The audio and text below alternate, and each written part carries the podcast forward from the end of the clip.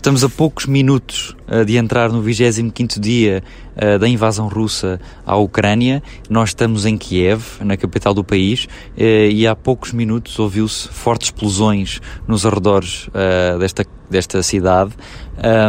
e muito rapidamente Uh, uh, pairou uma enorme neblina uh, sobre toda a cidade de Kiev,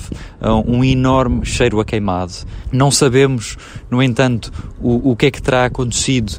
para, para haver este cheiro e esta neblina enorme com imenso fumo no ar. É, é, muito difícil conseguirmos agora, nestes minutos,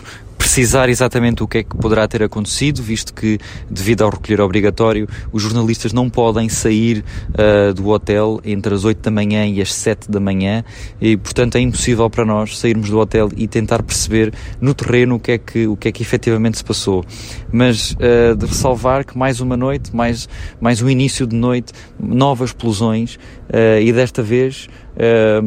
com, com uma enorme neblina, um enorme fumo uh, sobre a cidade de Kiev. Eu estou numa varanda no último piso do hotel onde nós estamos alojados, um edifício bastante alto, portanto conseguimos ter sempre uma enorme uh, vista para todo o horizonte norte uh, da cidade de Kiev, o que agora é completamente impossível. Nós praticamente não vemos o prédio da frente, tal é a quantidade de fumo e o cheiro uh, queimado que neste momento existe uh, no ar de Kiev.